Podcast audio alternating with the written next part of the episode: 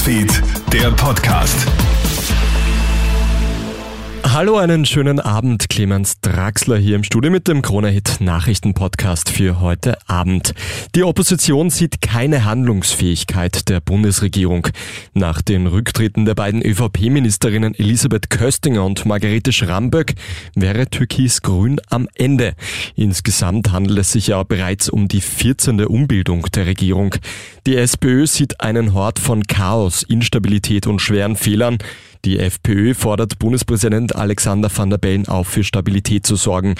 Die Neos, die fordern zwar keine Neuwahlen, aber eine komplette Regierungsumbildung.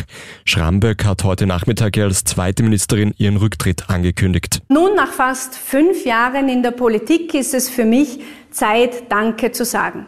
Denn das alles erreicht man nur im Schulterschluss und gemeinsam. Deshalb ein großes Dankeschön an meine Regierungskolleginnen und Kollegen, an die Sozialpartner, an die Landeshauptleute, ganz besonders an Sebastian Kurz, der mich in die Regierung geholt hat und allen voran natürlich an unseren Bundeskanzler Karl Nehammer. Russland feiert den Tag des Sieges. Wladimir Putin spricht davon, den Krieg weiterzuführen. Den russischen Soldaten gratuliert Putin zu ihrem Zitat großen Sieg. Die tausenden Toten, die verschleppten Menschen und Städte in Schutt und Asche erwähnt er nicht.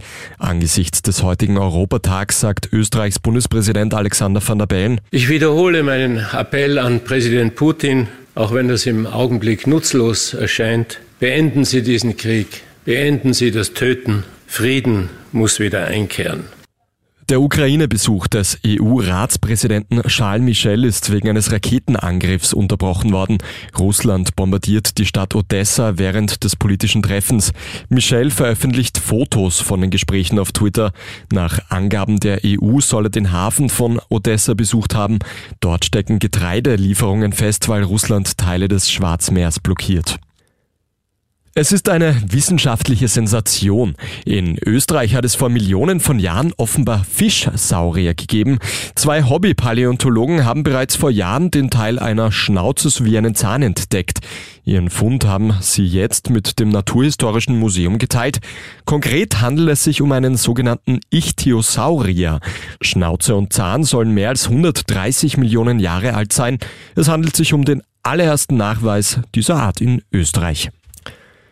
Und eine Gruppe Weltraumforscherinnen und Weltraumforscher will jetzt eine Nachricht an Aliens schicken. Mit dabei Nacktbilder von Menschen.